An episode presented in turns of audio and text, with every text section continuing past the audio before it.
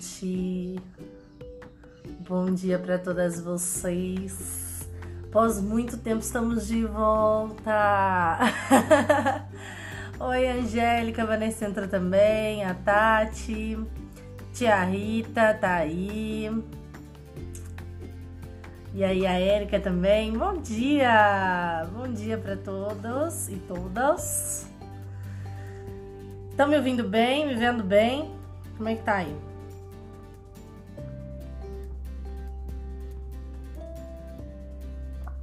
Conseguem me ouvir, me ver? Para quem tá chegando agora, gente, olha só. Às 8 horas da manhã nós temos live falando sobre o cérebro da criança, tá? Hoje a gente vai falar sobre um, uma técnica, né, muito interessante que eu utilizo também é, com as crianças, principalmente as crianças que eu faço atendimento, né? É, que é a técnica de mover ou perder. Ah, que bom. Legal. Beleza. A João entrou, gente. Pra quem, ó, quem não sabe, João vai fazer uma live. Eu acho que hoje, mas depois eu divulgo o contador aqui para vocês. Muito bom. Ele vai transmitir uma reunião que ele tem, uma aula que ele vai dar para os professores é, de formação docente lá do Frônesis, ele vai transmitir no Instagram dele, tá? Já tô avisando vocês aqui. E para quem também não sabe, dia 10 de julho eu também vou fazer uma transmissão muito especial por aqui, que vai ser transmitir o workshop Criando Leitores Fantásticos, né? É, vai ser um workshop 100% online, 100% gratuito, então você pode participar de qualquer lugar do planeta Terra ou fora dele que tiver conexão aí com a internet, né? É, e quem se inscrever nesse workshop ali pelo link que está na minha bio, ganha um e-book gratuito, que é o e-book do Criando Leitores Fantásticos, tá bom? Com várias dicas aí de leitura. Aê, muito bom. Ai, gente, lembrando, o João, né, agora que ele entrou aí, vocês estavam falando dele, o João, ele tá com matrículas abertas, né, pro curso é, de educação clássica para professores, tá? Tutores, pais e curiosos, enfim. É, eu, inclusive, já fiz a minha inscrição, tá? É um curso que vale muito a pena. Então, tô dando essa dica aí para vocês que, como eu querem se colocar no lugar de aprendizes, né? E, e aprender um pouco mais sobre a educação clássica, que é uma coisa tão escassa no nosso país. Então, é, avisando vocês aí que quem colocar na matrícula, tá? Na matrícula lá do curso do João, que é o curso de educação clássica para professores, pais, é, quem colocar lá na matrícula, que foi indicação ou da Criativa, né? Que é o meu projeto, ou da Lourdes, que sou eu, ganha um bônus exclusivo aqui da Criativa Kids Coach, tá bom? Então não esqueçam de colocar ali na matrícula de vocês se você já fez a matrícula e esqueceu de colocar, me procura ali no, no privado, né? Manda pra mim, fala, Lourdes, olha, eu fiz a matrícula e tal, que aí eu cruzo os dados depois ali com o João no nosso banco de dados. E vocês recebem o bônus, tá bom?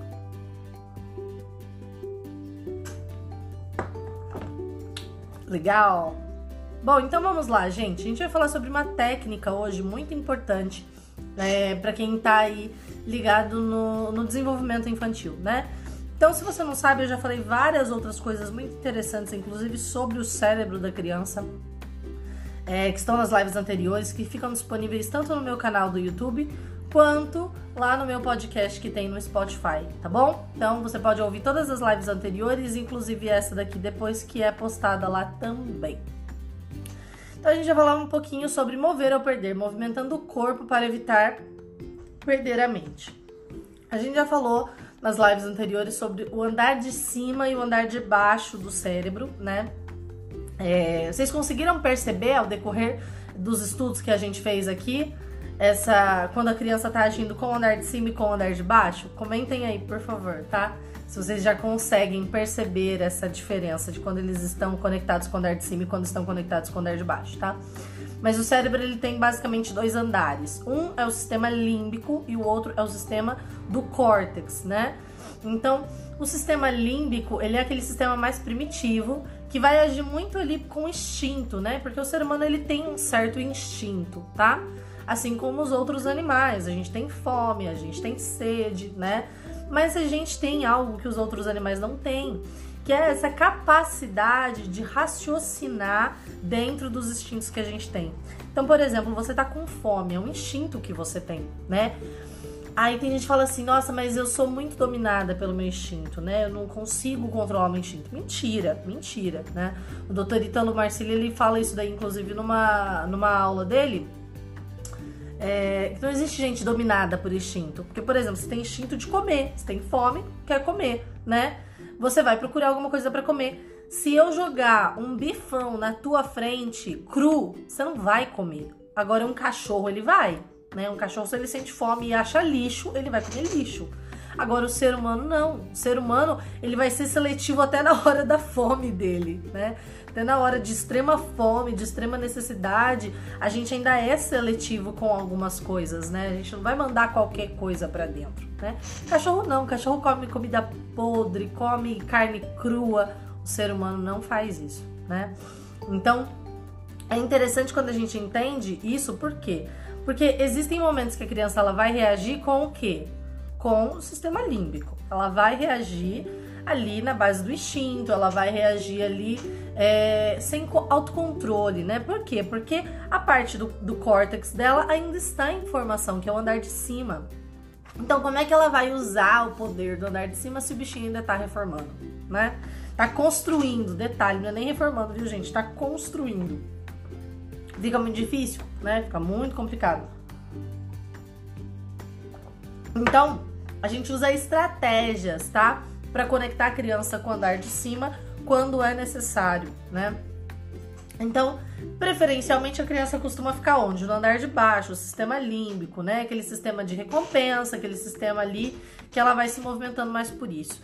Mas não só, tá? O sistema ali é, do córtex frontal da criança, aquela parte dali de cima, né? Do andar de cima, vai reagir o tempo todo ali com o andar de baixo. E é esse que uma técnica que a gente vai aprender hoje, né? Essa é uma técnica que a gente vai aprender hoje, falando um pouquinho sobre como que a gente utiliza esse momento de caos, né? Aquele momento caótico que a tua criança ela tá lá na teimosia ou tá numa crise, né? E você não consegue tirar ela disso, tá? É, antes, eu quero fazer uma ressalva aqui, antes de falar propriamente é, disso daqui. É o seguinte, gente. Existem birras e birras. Eu estou agindo aqui, ajudando vocês a lidar com uma birra do andar de baixo. O que é uma birra do andar de baixo? É uma birra que foge do controle da criança, tá? Não é bem uma birra, é uma crise. Como que a gente diferencia birra de crise? Crise é uma coisa que nem mesmo negociando ou, ou ameaçando a criança, ela consegue parar, tá? Então a crise é quando ela deixou a razão, abandonou a razão mesmo, tá? Lembra de uma pessoa em crise de pânico? Não sei se vocês, vocês já tiveram ou já tiveram crise de pânico ou já conheceram alguém que tenha crise de pânico. No meio de uma crise de pânico, é muito difícil de você fazer a pessoa voltar para a realidade dela, porque ela enfiou na cabeça que ela vai morrer e é aquilo. O coração dela começa a acelerar, ela começa a, a fechar a respiração e tal. Até você conseguir fazer a pessoa se acalmar, trazer ela para a realidade, é tempo que vai, né? Então, é um pouquinho mais vagaroso. É uma coisa parecida quando a criança tá numa, numa birra do andar de baixo, tá? Quando ela tá numa birra do andar de baixo, ela começa a ter uma. Ela treme, ela não consegue controlar o próprio corpinho, ela chora compulsivamente. E você pode falar pra ela assim: ó, se você não parar de chorar, a gente não vai no parque hoje. Se você não parar de chorar, eu vou deixar você sem sobremesa. Se você continuar chorando, a gente vai embora. Você pode falar o que for. A criança não consegue se controlar, tá? Agora, uma birra do andar de cima, como é que acontece? Você está lá, vai comprar o brinquedo para criança, né? Olha, a gente pode levar um só. Mas eu quero dois. Um só. Não, mas eu quero muito dois. Se eu tiver um só, eu vou ficar muito triste. Eu não quero, não sei o que. Ela começa a negociar com você. Você percebe isso, né? Então, se eu tiver um só, ela começa a fazer aquela chantagem. Aí chora, esperneia. Aí você fala assim: então eu não vou levar nenhum. Pronto, acabou. E vai saindo da loja. Para, birra. Não, tá bom, eu levo um, tudo bem. É isso tá? Então isso é uma birra do andar de cima. Ela tá usando o poder de persuasão, de manipulação, que todo ser humano tem, criança também tem, tá? Então vamos tirar essa ideia de que Ah, a criança. Não, dependendo sim do momento, a criança vai manipular, tá? Mas isso daí é uma coisa muito de idade. Criança muito pequenininha, até seus 4 anos, dificilmente ela utiliza poder de manipulação, persuasão, tá? Abaixo dos 2 anos é certeza que não, ok? Abaixo dos 2 anos, se seu filho está chorando, é porque ele tem necessidade de alguma coisa, tá? E aí a gente vai trabalhando nisso, tá? Mas ali ele vai usar o poder de persuasão. Por quê? Porque ele tem necessidade. Ele pensa assim, poxa, eu quero, né? Então eu vou utilizar meu poder de persuasão, de comunicação. Como é minha comunicação? Eu choro, então eu vou usar isso, né, ao meu favor. E cabe a gente ir treinando essa criança, né, para que ela entenda que, opa, peraí, né? Pode chorar, pode espernear, que você tá triste, tudo bem, beleza, mas a gente não vai negociar, né? Aí é uma birra do andar de cima, a gente não negocia com eles. Agora, a birra do andar de baixo a gente negocia, tá? Porque birra do andar de baixo é um negócio bravo, é quando eles estão em crise. E aí a gente vai conversando e utilizando as nossas técnicas, né? Mesmo que não dê para negociar aquilo. Então vamos lá, olha só. Uma pesquisa demonstrou que o movimento do corpo afeta diretamente a química do cérebro. Assim, quando um dos seus filhos perder o contato do cérebro do andar de cima, um jeito poderoso de ajudá-lo a recuperar o equilíbrio é fazê-lo movimentar o seu corpo, tá? Então, como assim, Lourdes, movimentar o corpo? Né? Existem várias técnicas que a gente pode utilizar. Lembrando que uma birra aqui do andar de, de baixo, né? Não é uma briga do tipo assim, mas eu quero. Ah, já, nossa, gente, tem um, aquele choro que fica assim, ligando uma sirene, né? Nem, nem lágrima, não, não lacrimeja o olho, né? aquele serzinho puro ali olha pra você e fica assim, ó. Ah... Nossa, tá sofrendo, né? Isso daí é uma birra do andar de cima. Essa birra do andar de cima a gente não vai tratar desse jeito, tá? Mas a birra do andar de baixo a gente vai. Birra do andar de baixo é quando fica assim, ó. Que ele não consegue se controlar. Ele chora, ele fecha a mão, ele treme, a respiração fica. Sabe? Aquela respiração três vezes para respirar, né? Isso é uma birra do de baixo. Então, o que, que você vai fazer com essa criança que está numa situação de extrema crise? Movimentar o corpo, né? Eu utilizo algumas técnicas quando eu atendo crianças, né? Para quem não sabe, eu sou coach infantil. E quando eu atendo algumas crianças que estão em situação de crise ou que tocam às vezes num assunto muito delicado para elas, né? Então, sei lá, minha mãe, ela briga muito comigo porque é, porque eu, sei lá, porque eu sou burro, eu não consigo fazer tarefa, eu sou muito burro, eu não sei nada, eu não sei matemática, minha mãe fala que eu sou burro e tal. E às vezes a criança ela entra naquela de, de se culpar e, e chorar e tal. E aí é muito difícil falar com ela. É muito difícil, por quê? Porque ela tá no estado de crise, né? Então a gente vai de pouquinho em pouquinho. Como que é de pouquinho em pouquinho? Eu dou uma técnica com eles de respirar quadrado. Peraí, como assim? Respirar quadrado, né? Sim, respirar quadrado. Como é que é respirar quadrado? Então, você puxa.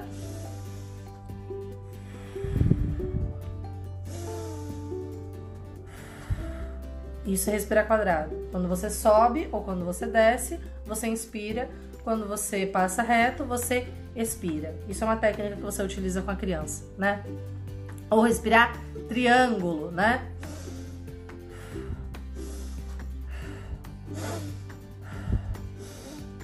Então, isso daí é uma técnica também que a gente utiliza. É... Aí, beleza, né? Às vezes, técnica de respiração funciona para se acalmar, né?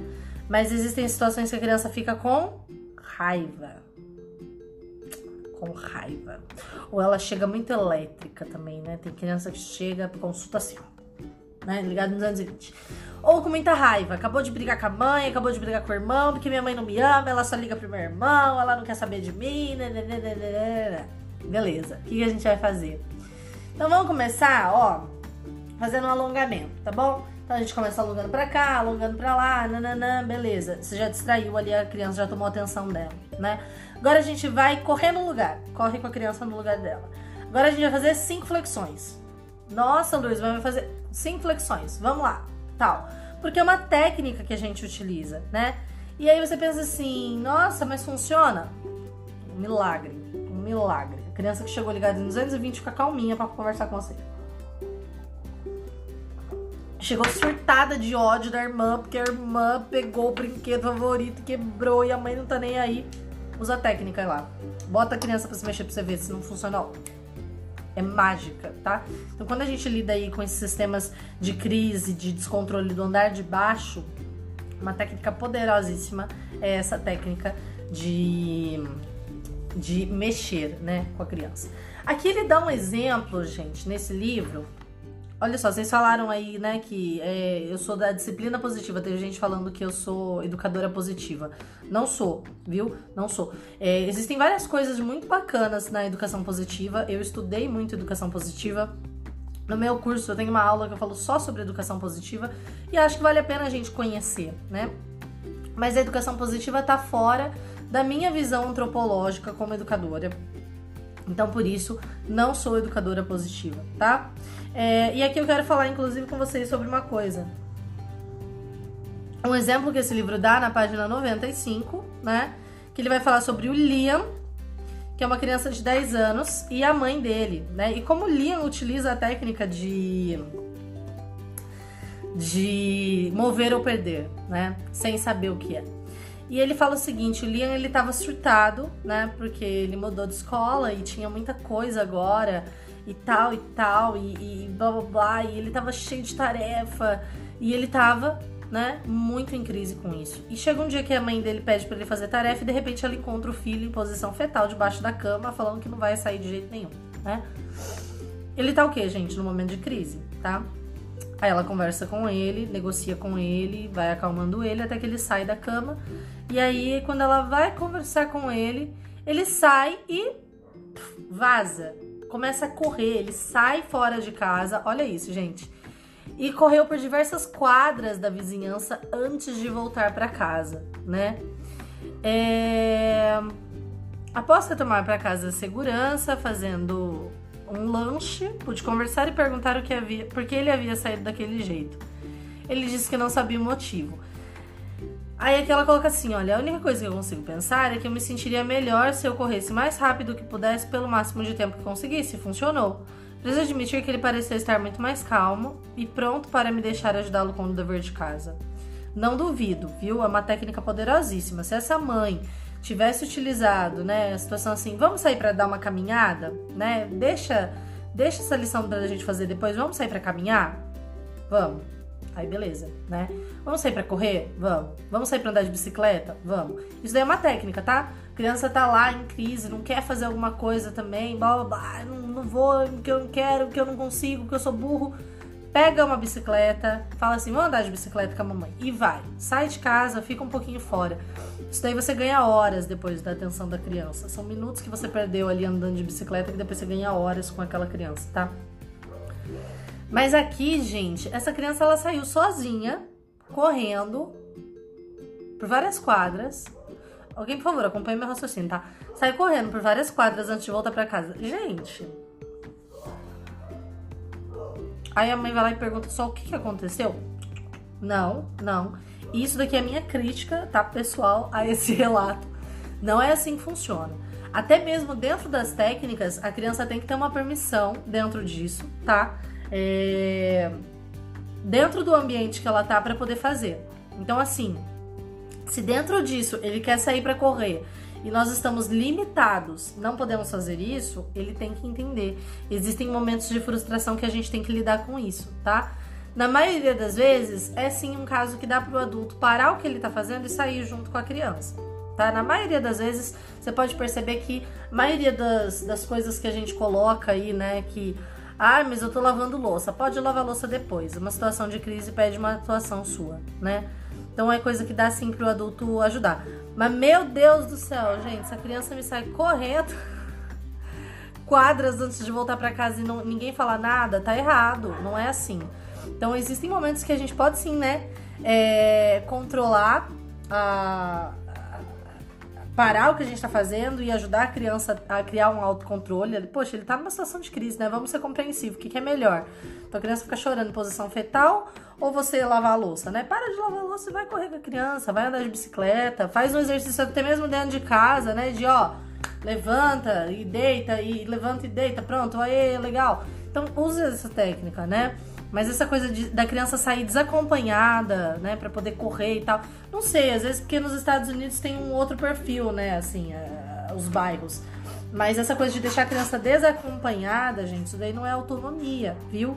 É, autonomia é o quê? É você ensinar a técnica e a criança fazer isso depois quando ela precisar, tá? Isso é uma técnica. Olha, mamãe não pode sair agora, mas lembra que eu te ensinei, né? Como é que a gente faz quando a gente tá muito nervoso? Como é que a gente faz quando a gente tá nervoso? Isso, então vamos fazer. Vai, ó, pula de um lado, pula para baixo. Pula para um lado, pula para baixo. Pronto, olha que legal, acalmou, né? Então, vai lá, porque agora a mamãe não consegue sair com você, mas depois a gente sai. Combinado? Combinado. Pronto, né? Isso é autonomia. Você dá as ferramentas, né? E deixar que ele aplique elas, mas dentro de um combinado. Então, assim, não é porque a Lourdes falou que a criança precisa se exercitar, né? E isso até não nos momentos de crise, viu, gente? Exercício é uma coisa que toda criança tem que fazer. Nem que seja um alongamento pela manhã, mas tem que fazer, tá? Agora, você ensina a criança a utilizar a técnica, né? E ela utiliza. Isso é autonomia. Agora, ela achar que, ah, eu tô nervosa, então as regras da casa não não estão agora presentes nesse momento, isso daí não, tá? É, olha que legal aqui. Uma pesquisa demonstrou que quando mudamos o nosso estado físico, né, por meio do movimento ou relaxamento, conseguimos alterar o nosso estado emocional. É. Então, eu vivo falando sobre meditação, né, o chamado mindfulness para criança.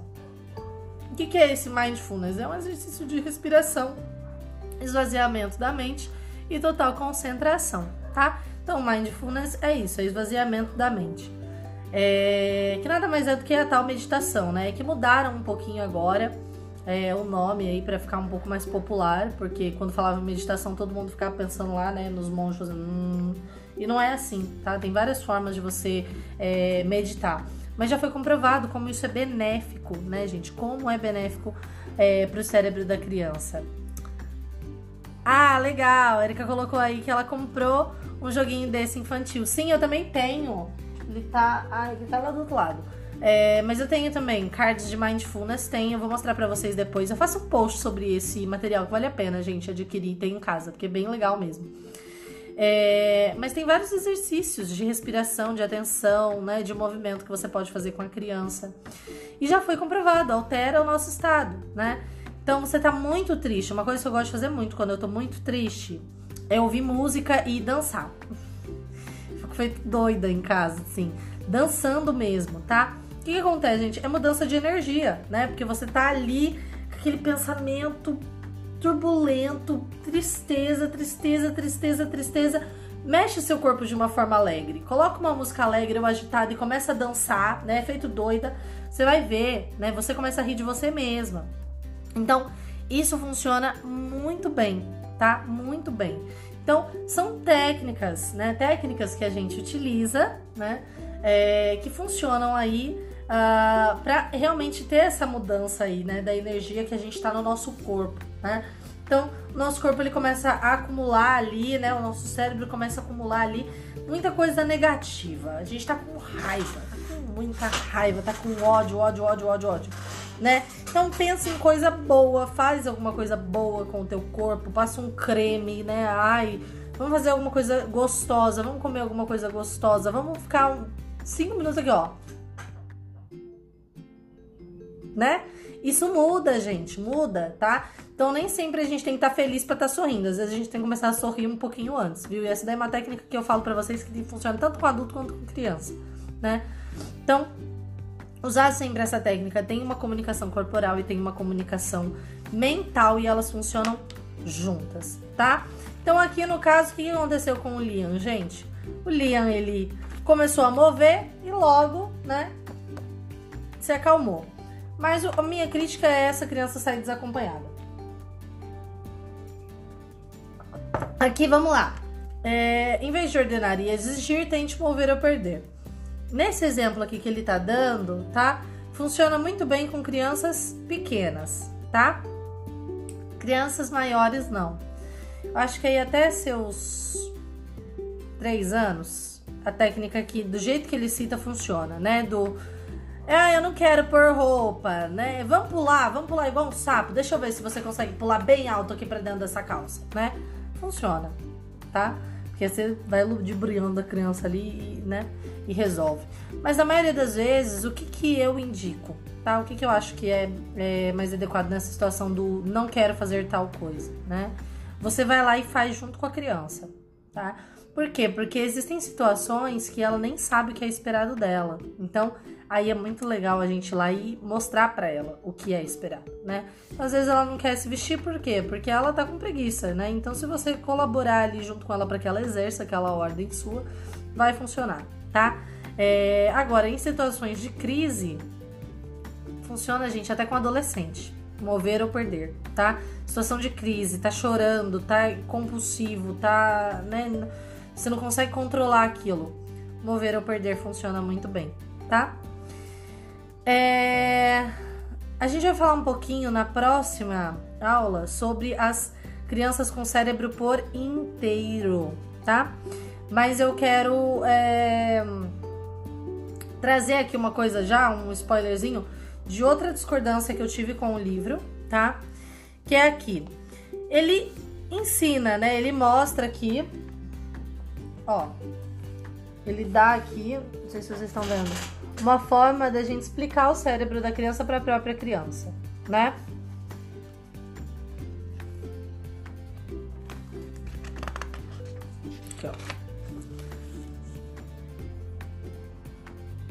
Tá vendo? Ele dá aqui algumas formas, né? Então, é... dá para explicar isso para criança? Dá.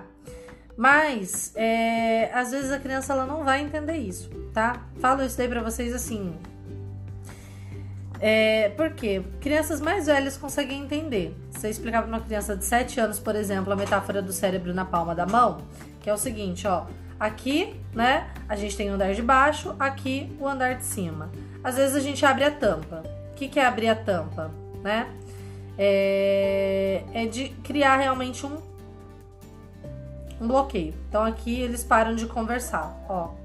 Vendo que eles estão se conversando. Aqui quando a gente abre, eles param, né, de, de se comunicar.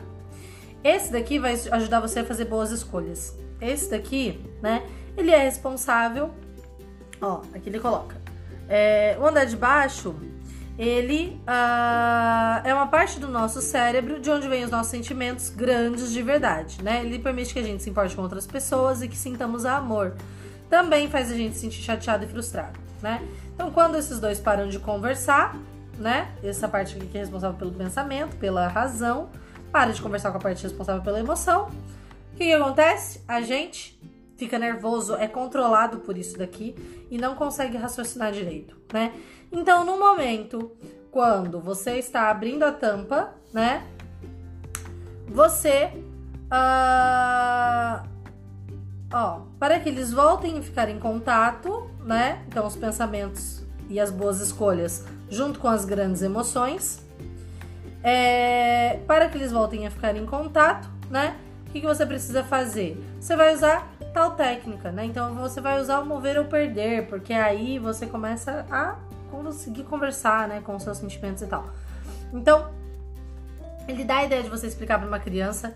É, eu não acho que seja negativo, mas eu acho que a partir do momento que a gente explica para a criança, a gente espera que ela faça aquilo por si só.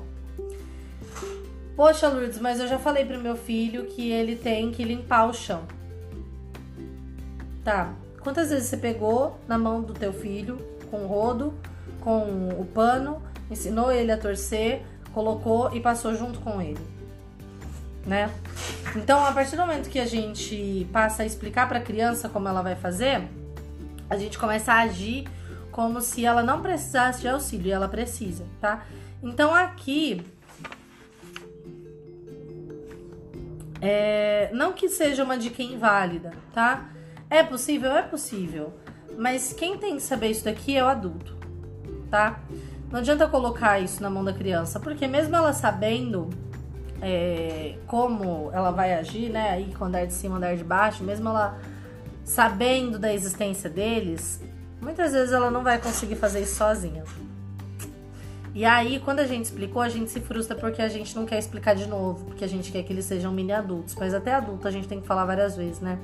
Quantas vezes você não explicou pro seu marido que na hora de lavar a louça, as panelas, você tem que esfregar com a parte, né, fofinha da bucha, querido? Não pode com aquela parte mais áspera, porque acaba com o teflon das minhas panelas, das minhas frigideiras. Quantas vezes você já não falou isso pro maridão? Toda vez que o bendito vai lavar a louça, você tem que fazer o quê? Falar de novo, porque ele esquece do tal do teflon, né? E passa aquela bendita daquela parte áspera lá para raspar tudo o teflon, né? O antiaderente lá vai para as cucuia, né? E a criança, gente, a gente trata diferente. A criança, às vezes, a gente explicou uma vez e pronto, acabou. A gente quer que ela entenda, né? E não é assim que funciona. Então, eu acho que é uma técnica válida, é desde que você entende que só porque ela sabe agora um pouquinho ali sobre o cérebro na palma da mão, né? Não significa que ela é o adulto da relação. Você continua sendo o adulto da relação. Você continua tendo que promover a integração dela. Você continua tendo que ser a parte de autoridade. Você ainda é responsável, né, por ajudar ela a se autocontrolar em várias situações porque ela ainda não tem essa capacidade, tá? Então, é, é muito importante a gente ter essa ideia. Tô falando isso para vocês, por quê? Porque eu sei que muitas pessoas se frustram muito, porque, poxa, já ensinei as técnicas pro meu filho, por que, que ele não faz sozinho? Porque ele não tem autocontrole ainda, porque ele é uma criança, tá? Então, ajuda alguma coisa? Criança mais velha, ela raramente vai realmente prestar atenção nisso, né? Às vezes ela até leva. Criança mais nova, ela não vai entender essa coisa de cérebro na palma da mão. Então, o que você faz? Você ensina a técnica, a criança internaliza a técnica. Isso basta, tá? Nem necessariamente você precisa explicar para ela o funcionamento do cérebro dela. Mas a partir do momento que você ensina ela a se autocontrolar, né? Você está dando uma ferramenta de autonomia na mão dessa criança. A partir do momento que eu vou lá e explico para a criança, né? Olha, quando a gente tá muito nervoso, quando a gente tá muito bravo, uma coisa que a gente pode fazer é pular bem alto e bater palma, né? Então vamos fazer isso? Pronto, tá mais calmo? Agora vamos conversar, né? Isso daí é uma técnica de autonomia que você deu para criança. Você ensinou uma ferramenta para ela, para ela agir, né? E se autocontrolar sozinha em situações ali que ela precise daquilo. Mas existem situações que você ainda vai precisar ajudar. Por quê? Porque é uma criança, tá? E o adulto é você. E nem você tá se controlando, imagina a criança, não é mesmo? Então, é, é uma, uma técnica muito importante, tá? Mas é importante quando a gente entende isso respeitando muito o tempo da criança, a limitação da criança, né? As coisas ali próprias da infância, beleza? Então, é, é tão necessário assim explicar? Não, desde que você ensine técnicas para sua criança e permita que ela uh, faça uso dessas ferramentas, né, ao decorrer do dia, aí tá tudo bem, tá? O trem acabou de passar aqui. Gente, ó, lembrando então, temos uma aula especial no dia 10, um workshop formando leitores fantásticos, né? É um workshop que a gente vai falar aí bastante desse processo de leitura e escrita criativa tem gente me procurando para saber quando que começam as matrículas do Artes da Linguagem. Gente, as matrículas do Artes começam também no dia 10 de julho. Então fiquem atentos aí e façam, tá? Se você tem interesse em, em comprar o Artes da Linguagem, adquirir o Artes da Linguagem para melhorar a escrita, a leitura do seu filho ou a tua própria leitura e escrita, né? Quer entender um pouco mais de literatura fantástica, enfim. É, fica atento, tá? Faça esse workshop porque ele tira muitas dúvidas em relação ao conteúdo do curso, em relação à minha forma de ver a leitura e a escrita, que é bem diferente né, da, da educação moderna. Então, façam esse workshop, vai agregar muito para vocês. Luiz, mas eu não tenho filho alfabetizado. Faça do mesmo jeito, porque várias dicas ali você vai conseguir utilizar com a tua criança, mesmo que ela não seja alfabetizada ainda, tá? Então se inscrevam, participem, é gratuito, gente, você não paga nada nem para participar do workshop, nem para receber o e-book. Basta se inscrever pelo link que tá lá no meu perfil, na minha bio, né? Entrando ali no meu perfil, você já vai ver um linkzinho em azul. Clica nele e você vai achar ali o lugar para você se inscrever também, tá bom? No nosso workshop, receber os meus e-mails com todas as novidades, com todas as dicas e o e-book também que eu elaborei para vocês, tá? Muito legal, tá bom? Então, gente, olha, Possivelmente nós vamos ter algumas mudanças em relação ao clube, mas isso eu vou comunicar a vocês depois, é, com paciência. Mas aparentemente o nosso clube vai mudar de horário, tá? É, porque eu recebi muitas mensagens, eu ando recebendo muitas mensagens de mães que não conseguem acompanhar de jeito nenhum às 8 horas, porque estão no trabalho, ou porque já estão é, nas tarefas de casa e tal. Então a maioria das pessoas tem me pedido para mudar o clube para as 9 horas da noite, né? É, porque 9 horas da noite fica muito mais fácil de acompanhar e tal e tal. Então, é, eu tô ainda ponderando sobre isso, mas hoje ainda eu trago esse aviso para vocês. Se mudar para as 9 horas da noite, nosso clube será todos os dias de. É... Opa, peraí, peraí. Sempre de segunda e de quarta, agora sim. De segunda e quarta às 9 horas da noite, tá? Então possivelmente vai acontecer sim essa mudança, mas eu ainda tô vendo algumas coisas aqui na minha rotina para ver se realmente vai bater, tá? Mas já fiquem avisados aí que existe uma grande chance do nosso clube mudar para as 9 horas da noite, tá? De segunda e de quarta-feira, ok? Vai continuar tendo transmissão via podcast também, tá? Vai continuar salvo no YouTube, então se você por acaso não consegue acompanhar as nove, acha meio caótico, vai ter lá também. Mas eu tenho recebido muitas mensagens em relação a isso, então talvez é, eu faça uma uma alteração aí, mas ainda tô ponderando. Se você não gostaria do clube 9 horas da noite, manda recado para mim também que é importante eu ver ali, né? É, qual seria o melhor horário para você? Eu vou deixar ali uma enquete aberta e aí vocês coloquem ali para eu, pra eu ter uma noção, tá bom? Beijo, queridos. Não esqueçam de olhar ali é, e responder a enquete, hein? Respondam a enquete lá para eu saber, tá bom? Então, beijão para vocês.